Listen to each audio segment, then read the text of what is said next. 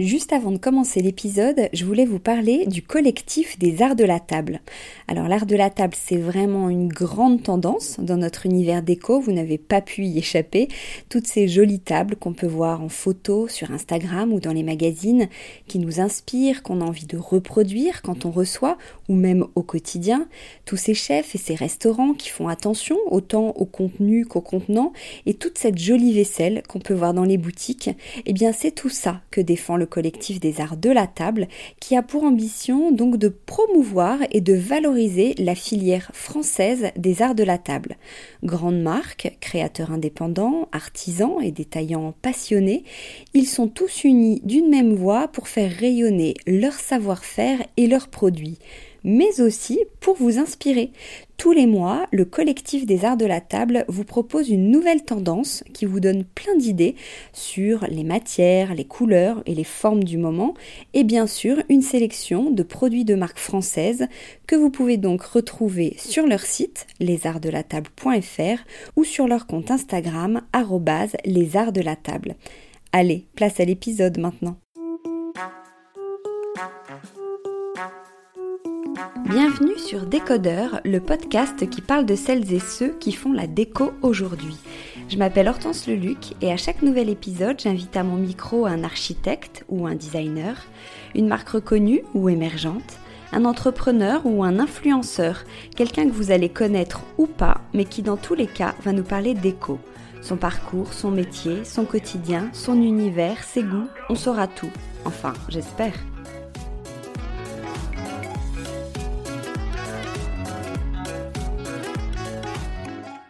Bonjour à tous, merci beaucoup d'être là pour ce rendez-vous déco. Pour ceux qui écoutent pour la première fois, bienvenue. Surtout, n'oubliez pas de vous abonner à ce podcast pour ne pas rater les prochains épisodes. En 2019, le studio de création Mini Labo fête ses 15 ans. Il me restait donc 4 jours pour rencontrer Caroline Diaz et Céline Hainaut et vous parler de leur univers bien connu des petites créatrices. Poétique, ludique, graphique, fleuri, les adjectifs ne manquent pas pour définir leur style et les motifs qu'elles imaginent pour leur création et les nombreuses marques avec lesquelles elles collaborent, que ce soit en déco, textile ou papeterie. Cet épisode est enregistré au Panache Hotel. Bonjour Caroline, bonjour Céline. Bonjour Hortense. Bonjour Hortense. Alors la première question qui me vient tout simplement, c'est d'où vient euh, votre nom Mini Labo alors, ça vient, ça vient d'un échange qu'on a eu avec, euh, un groupe euh, d'amis et créatrices avec lesquels on collaborait sur des ventes privées. Euh, on faisait une vente deux fois par an au moment de Noël et au moment de, la fête des mères. Et on avait un premier nom, mais qui était un petit peu particulier, qui s'appelait Bonté Divine, où en fait, voilà, on était tout un groupe de filles, et selon le savoir-faire de chacune, il euh, y en a qui tricotaient, il y en a qui faisaient de la broderie, il y en a qui faisaient euh, de l'illustration, il y en a qui faisaient euh, de la couture. Voilà, c'était plein de choses. Et on se réunissait pour ces ventes et on proposait à nos amis, à nos familles, et toutes nos petites productions qu'on avait réalisées pendant deux mois avant, avant ces ventes.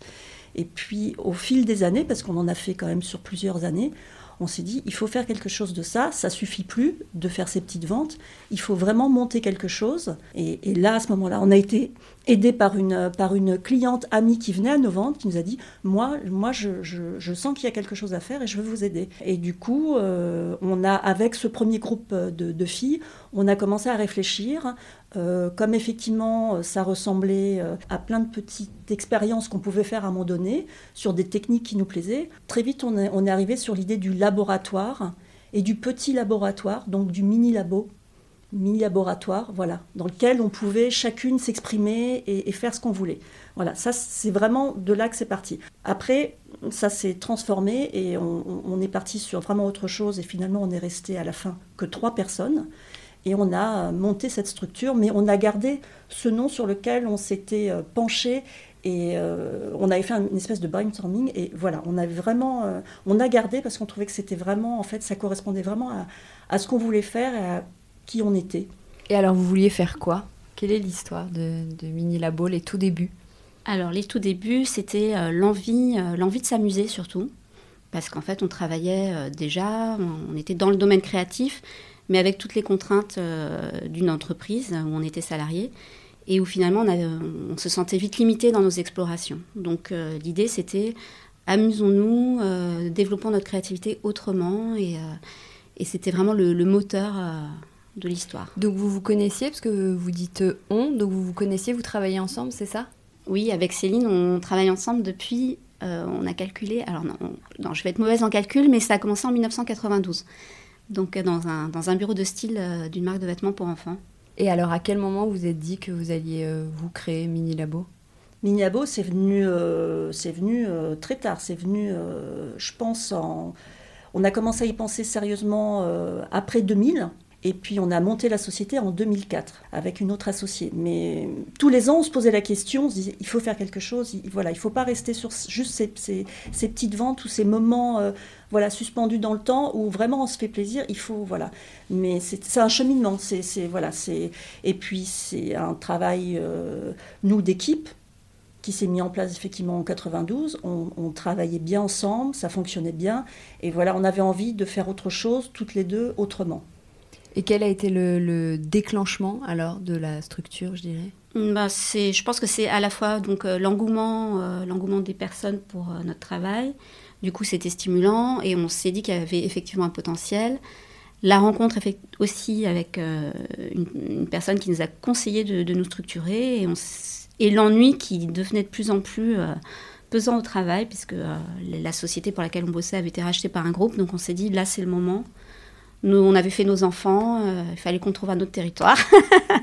Donc voilà, ça a été l'entrepreneuriat.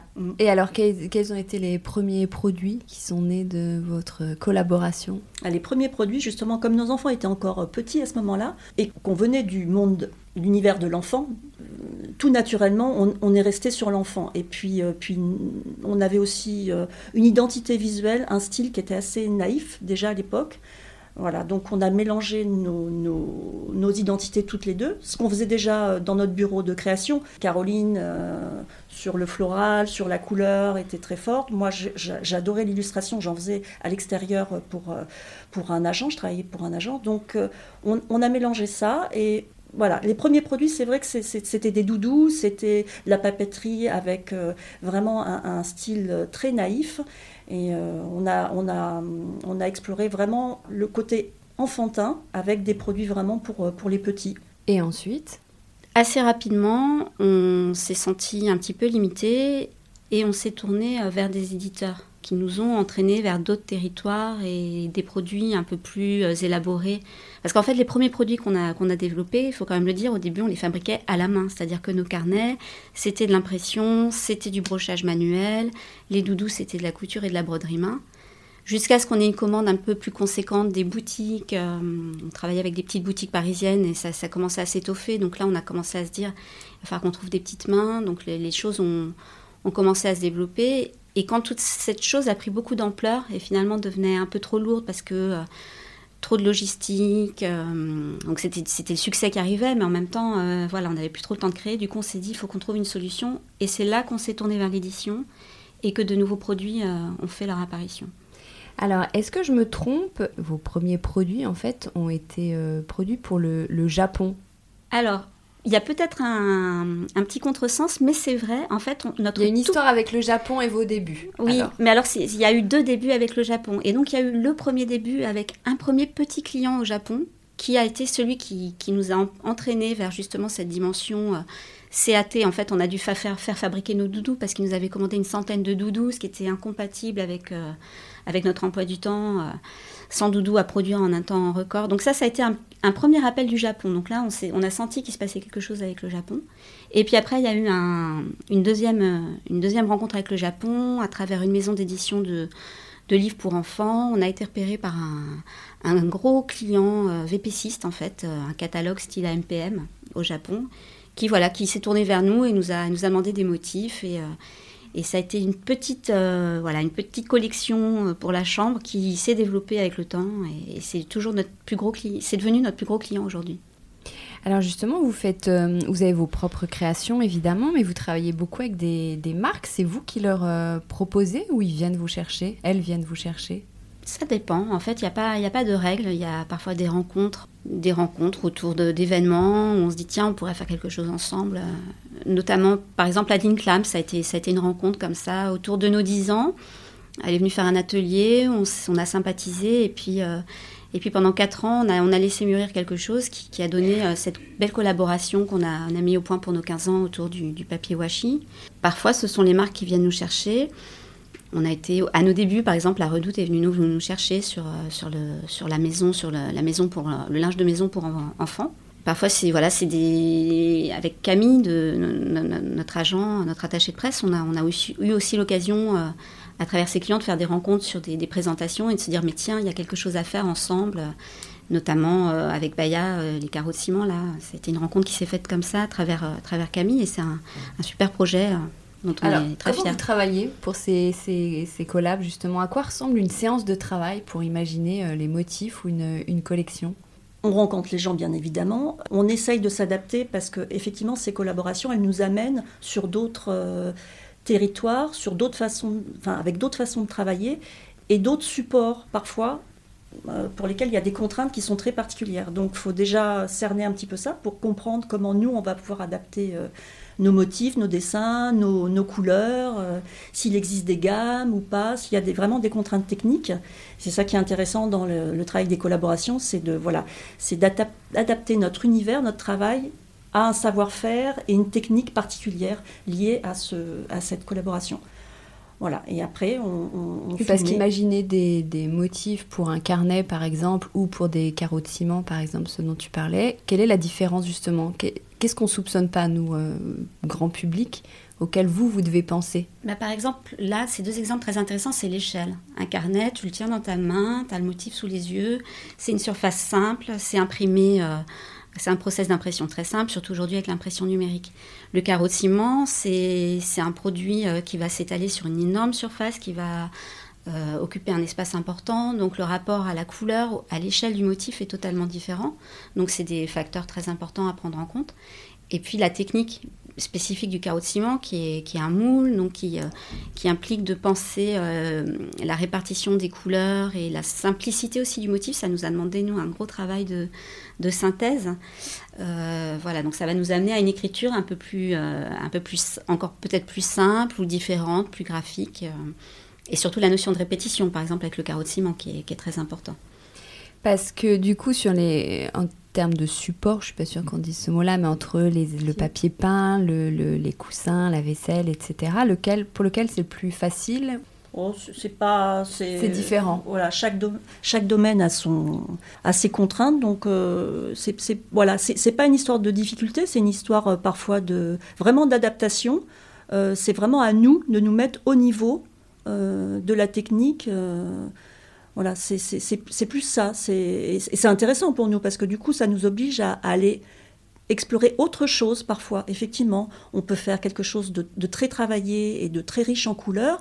Et puis, effectivement, d'un seul coup, on va être sur quelque chose de, en, deux couleurs, en, bichromie. Ou, voilà. Et, du coup, ça nous demande une, autre réflexion, et c'est ça qui est intéressant dans le travail de création, c'est de pouvoir vraiment euh, s'adapter et, de, et de même de prouver que c'est possible de le faire. Parce que c'est vrai que certaines personnes nous disent, ah oui, mais vous, c'est ça, c'est la couleur, c'est plein de motifs, c'est plein de détails.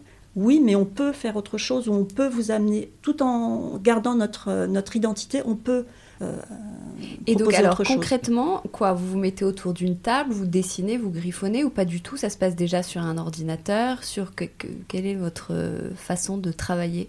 Alors comme ça fait déjà un petit moment qu'on travaille, on a une espèce de, je dirais, une base de, de dessins qui sont imprimés, qu'on manipule parce que la couleur, euh, c'est sur le papier. La couleur sur l'écran, c'est quand même très compliqué.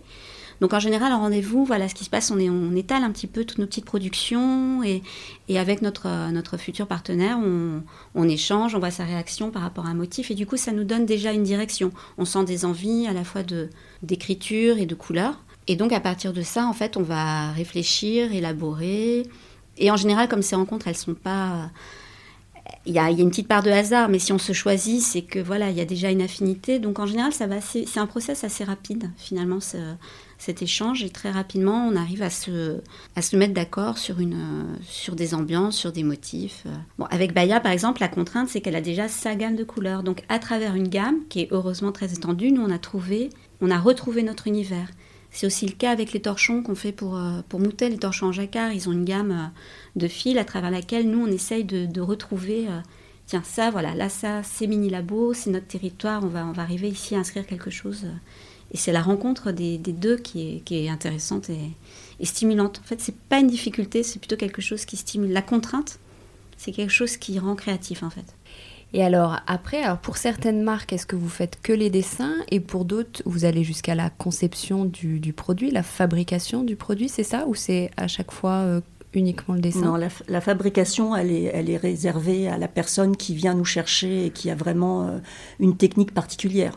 Et quand vous vous auto-éditez, par contre, là, il y a tout un concept de fabrication. Là, on va jusqu'au bout, effectivement. Et alors, comment vous travaillez dans ces cas-là pour euh, apposer votre dessin sur des produits?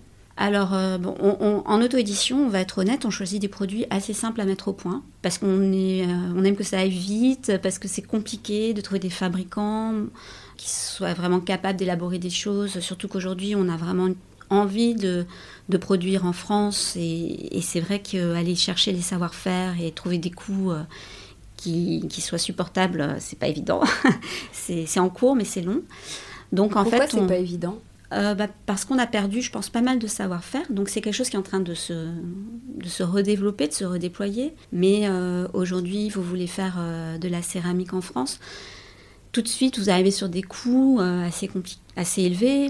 Et, et, comme nous, on a longtemps existé à travers l'édition, avec une, des modes de fabrication qui étaient ceux d'une époque, même si on les remet en question aujourd'hui, mais qui du coup, on arrivait à un prix public qui était tout à fait abordable. Aujourd'hui, nous, par rapport à notre public, c'est compliqué de dire, bah, tiens, maintenant la tasse que vous pouviez payer 12 euh, euros, euh, vous allez la payer 25 euros. Voilà, donc il faut qu'on s'adapte et il faut qu'on trouve. Euh, voilà, donc c'est une réflexion en cours.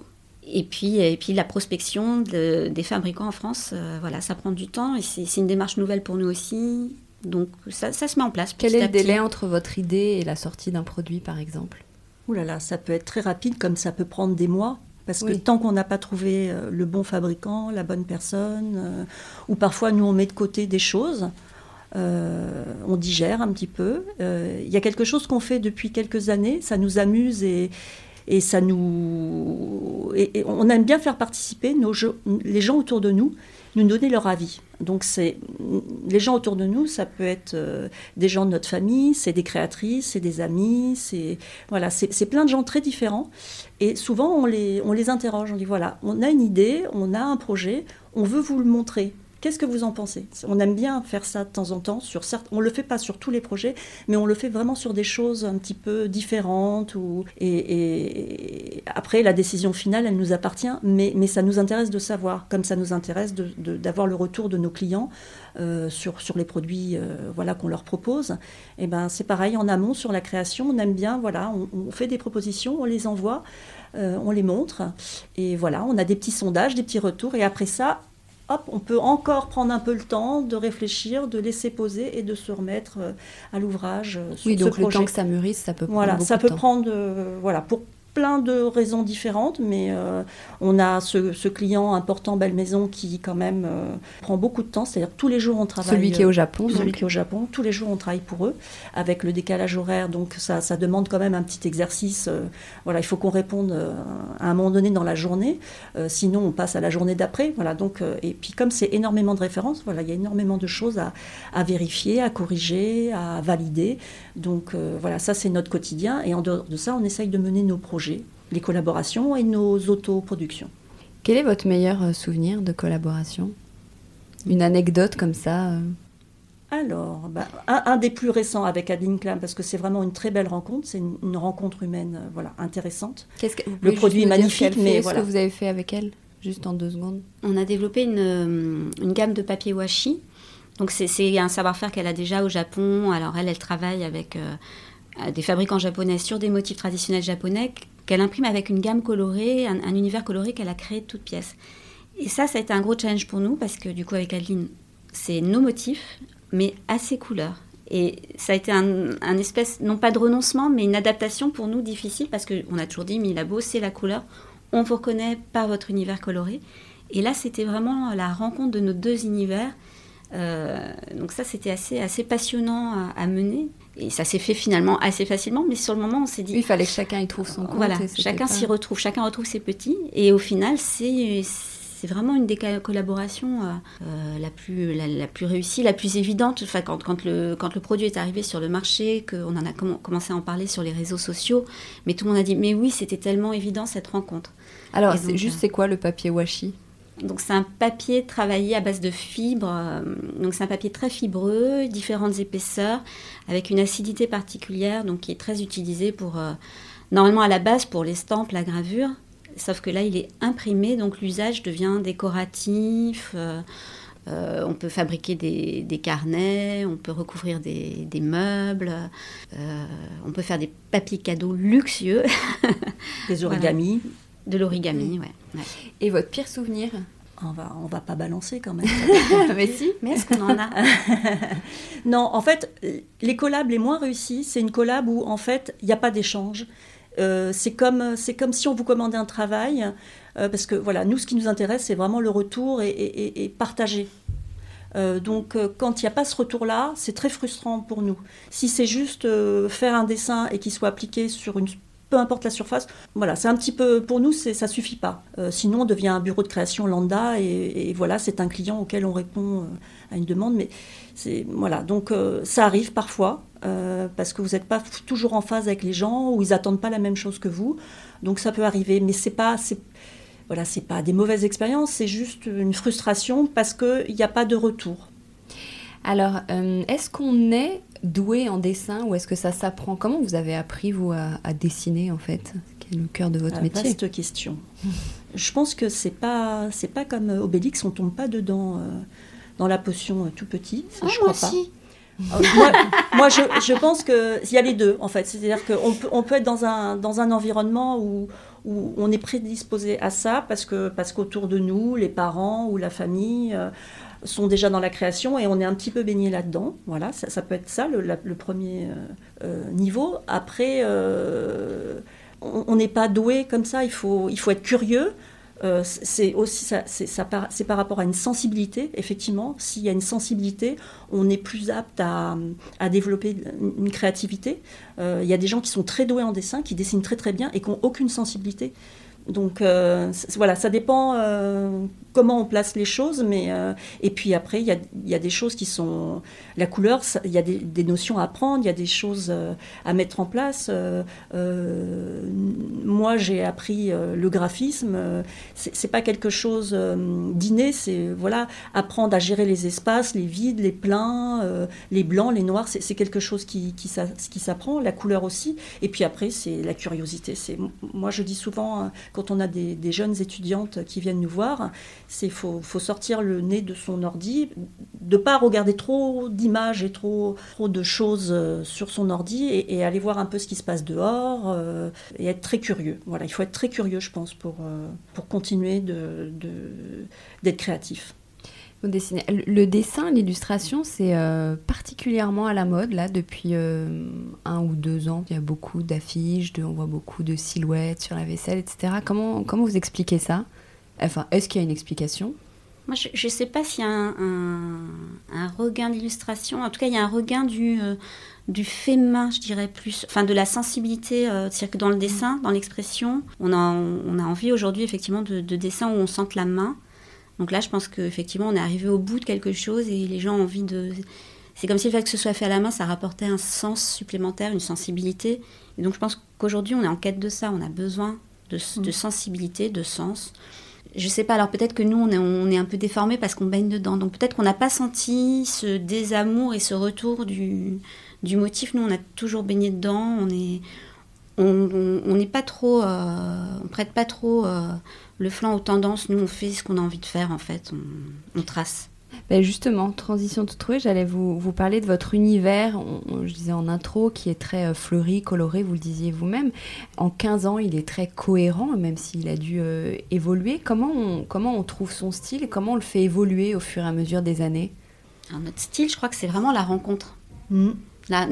bon, ça, c'est vraiment un coup de chance que nos deux, deux mains aient pu... Euh, et puissent s'accorder autour de, voilà, de ce qu'on a construit ensemble. C'est quelque chose qui s'est construit au fil du temps. au début, je me souviens, les, premières fans, les proches, essayaient de deviner, ah tiens, ça c'est Céline qui l'a dessiné, ah non, ça c'est Caroline. Bon, ça c'était drôle. Et euh, aujourd'hui, je pense que plus personne n'est capable de faire ça parce qu'effectivement, on est, on est dans une vraie fusion. c'est étonnant cette expérience.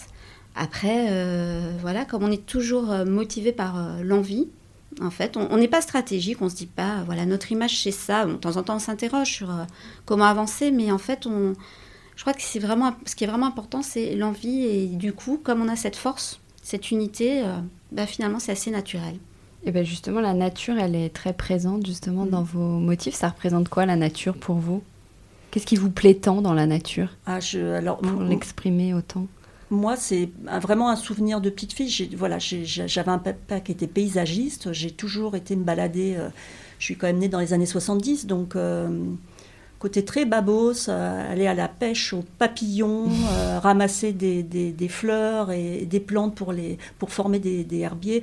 Voilà, moi, c'est la nature, c'est voilà, ça, ça, a toujours été très important. Euh, voilà, pour Caro, je, je pense que c'est un peu pareil. C'est apaisant. Voilà, c'est quelque chose qui nous apaise. On vit à Paris, donc bon, enfin quoi que Céline, elle triche un peu. Elle vit à côté de Paris, donc elle a son petit jardin. Mais voilà, la nature, c'est c'est à la fois une respiration et puis c'est un endroit où je pense qu'on a, on a aussi toutes les deux un, toujours ce petit ce goût pour l'image, l'imaginaire et la nature. C'est vraiment un univers où il peut se construire tellement de choses. C'est, c'est tellement de mondes différents, la nature. Donc c'est une source d'inspiration euh, constante en fait. Oui, c'est un printemps un peu euh, éternel et ludique, votre univers. Donc est-ce que, attention, un psychologie de comptoir, c'est un peu euh, l'envie de rester en enfance?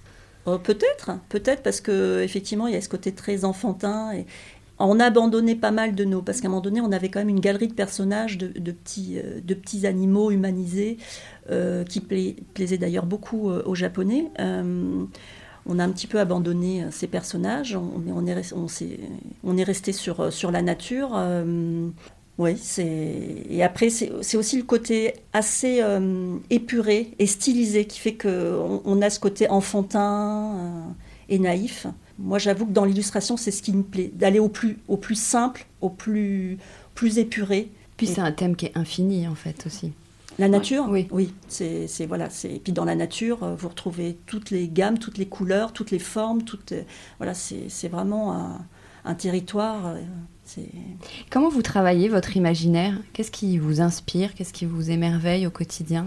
Qui va nourrir même vos créations, que tout ce que vous allez faire? Les voyages, la lumière. Euh, Quel type de voyage par exemple? N'importe. L'idée de partir quelque part, d'aller découvrir d'autres gens, d'autres choses, une architecture, une lumière, des couleurs. Euh. s'éloigner en fait, c'est juste euh, s'éloigner, s'éloigner de chez soi et revenir en fait. Et c'est marrant parce que finalement, beaucoup de personnes trouvent que ce qu'on produit, c'est une manière d'enjoliver le quotidien. Et donc, justement, c'est en s'écartant de ça, et en fait, on réinjecte la poésie qu'on va chercher euh, euh, en regardant euh, un coucher de soleil ou en lisant un, bouquin ou même un, film. Moi, ma fille en ce moment me fait découvrir Tarkovsky. C'est un cinéma que je ne connaissais pas. Et alors là, je découvre une nature incroyable. Et, je, voilà, et là, je sens une inspiration qui vient à travers ça. C'est voilà, magique. En fait, l'inspiration, elle est partout. Il suffit juste de prendre le temps en fait. Et de regarder, voilà. Il faut, mm. il faut savoir regarder les choses. Alors, le, quand on pense créatrice, euh, un peu artiste, ça fait, euh, on a l'impression que le champ des possibles est assez important. En plus, vous êtes indépendante. Est-ce que euh, c'est si facile que ça au, quotidien? Quelles sont les Est-ce que vous avez des, des contraintes, des difficultés, ou c'est aussi simple? On a eu beaucoup de chance, mais on va pas mentir, il y a quand même des moments compliqués. Quand, par exemple, justement, on se lance dans l'auto-édition, bah, l'auto-édition, ça implique euh, des risques, de la logistique, plein d'aspects du, métier qui, sont, qui nous, nous amusent moins, qui sont intéressants, mais qui sont moins drôles. Euh, Comme quoi, par exemple? Réceptionner une palette euh, ah quand vous êtes au quatrième étage et que le livreur n'a pas trop envie de, de, défilmer sa palette et vous vous retrouvez avec 40 cartons qui pèsent 10 kilos au bas de l'escalier. Oui, un problème sur de la production, une production qui, qui, qui se règle pas comme vous voulez, des, des, problèmes d'impression. Enfin voilà, il peut y avoir des, tas de choses, des, tas de petits grains de sable qui font que du coup c'est voilà, c'est plus c'est plus difficile que, que si on était en édition et qu'on a que la création à supporter. Voilà. Mais bon, l'édition a aussi ses, ses contreparties. Mais contreparties, Parce voilà. qu'il y a des contraintes. Quand vous travaillez avec un éditeur, vous faites des concessions que vous n'avez pas forcément envie de faire. Donc voilà, ce petit cheminement parfois peut être aussi euh, pas difficile, mais voilà, il- c'est pas juste euh, voilà, je suis une artiste et je vais, j'y vais, je fais ce que je veux. C'est pas vrai.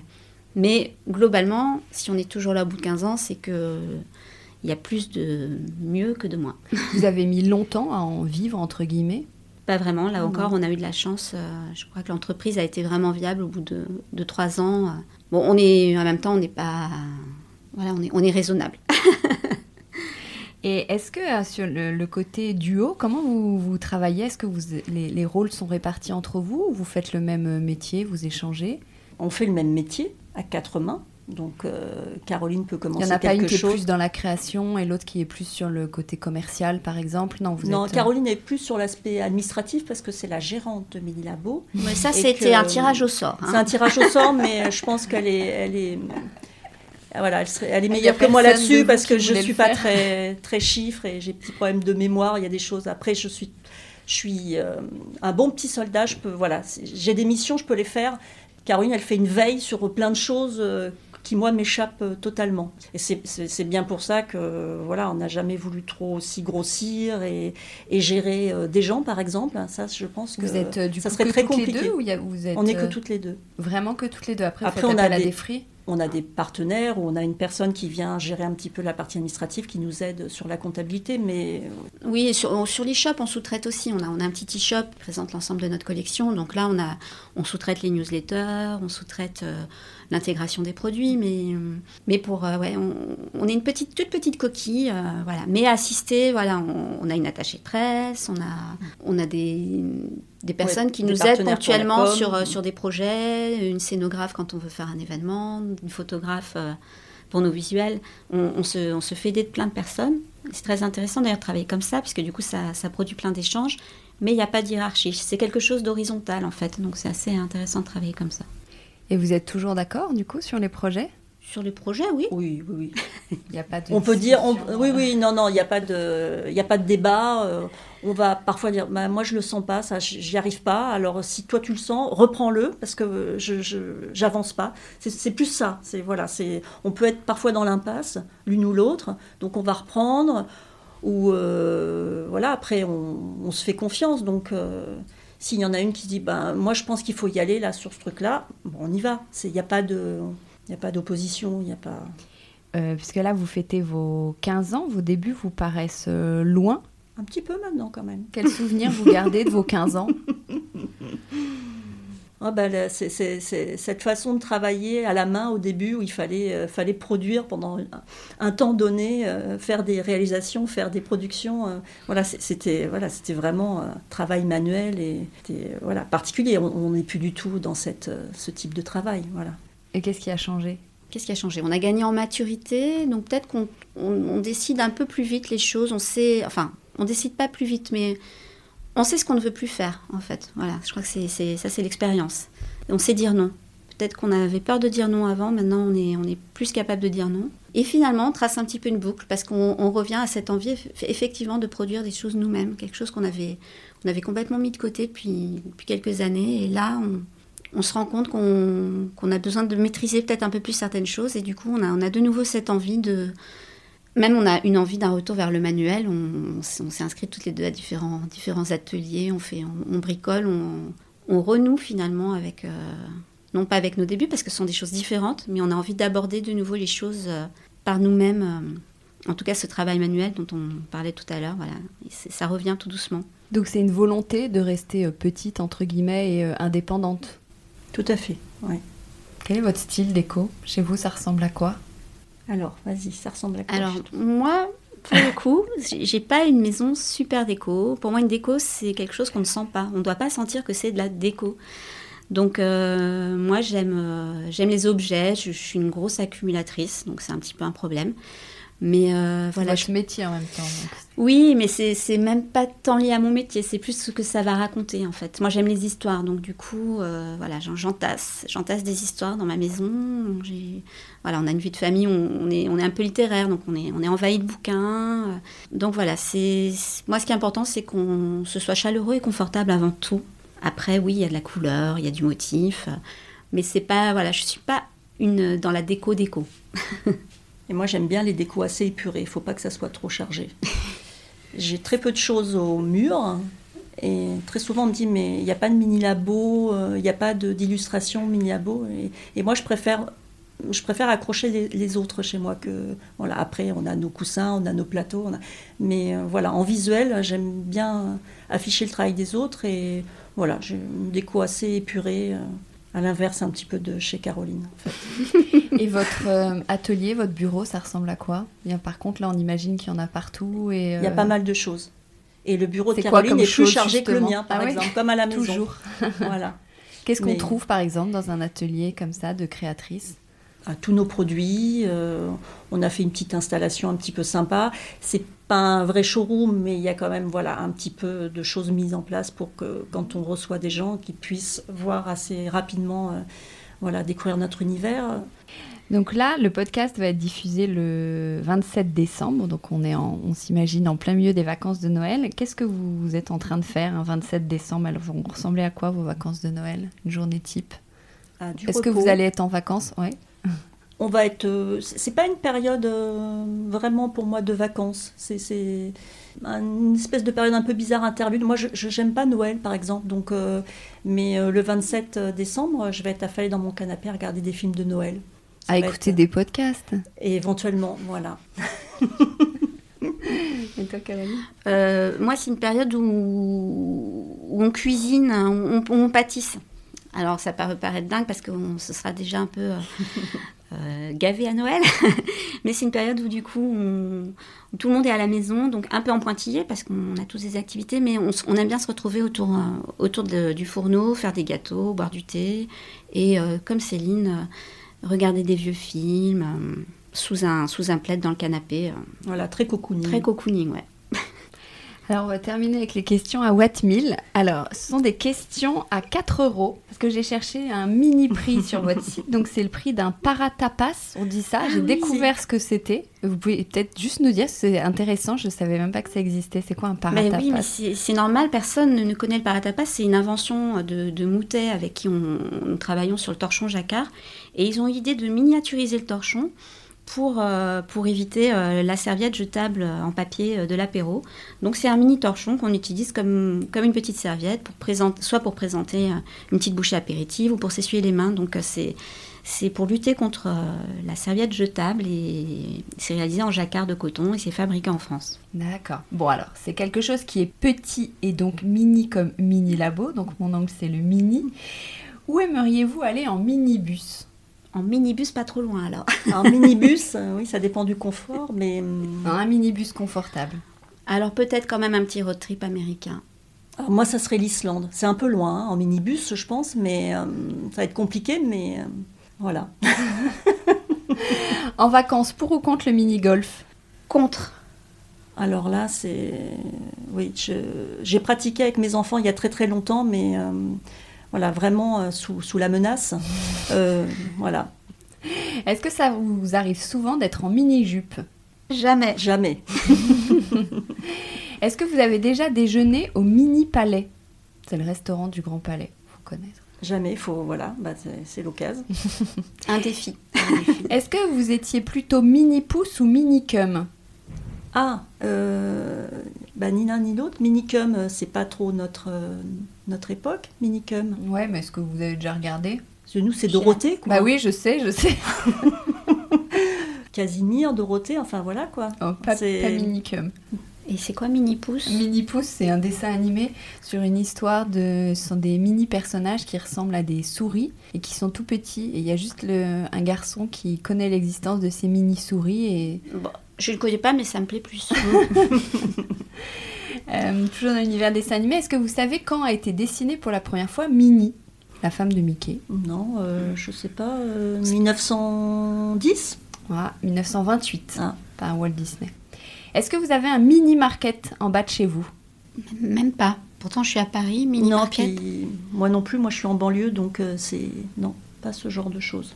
Non, moi je connaissais pas. Hein. C'est quand j'ai fait mes recherches sur Mini que je suis tombée là-dessus. C'est quoi un mini market du coup C'est un mini, c'est une chaîne qui doit s'appeler Mini Market. Ah ouais. Bon, merci beaucoup. merci Hortense. Décodeur, c'est terminé pour aujourd'hui. Merci beaucoup d'avoir écouté en entier. Si vous avez aimé, n'oubliez surtout pas de vous abonner à cette émission pour ne pas rater les prochains épisodes. Bien sûr, vous pouvez aussi le partager sur Facebook, Twitter, LinkedIn ou en story Instagram par exemple. Ça permet de le faire connaître euh, à vos proches. Je suis Hortense Luluc et vous pouvez me retrouver sous le pseudo Hortense Déco ou via le compte Décodeur Podcast sur Instagram. Et si jamais vous écoutez sur iPhone via l'application Apple Podcast, vous pouvez aussi me laisser un commentaire, rubrique classement et avis, parce que plus j'ai de commentaires, plus Décodeur se démarque dans la jungle des podcasts, ce qui est très important pour moi, pour me faire connaître encore plus largement et faire découvrir le monde de la déco euh, au plus grand nombre. Voilà, merci et à très bientôt alors, ici ou ailleurs.